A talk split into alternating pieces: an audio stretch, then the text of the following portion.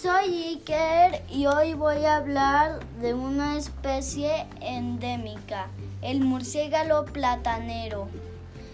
Come néctar y, polen de diversas flores. Vive en matorrales y selvas bajas y desérticos y en el río Balsas. No es venenoso, se encuentra cerca de los plátanos y esta información fue sacada de www.wikipedia.com.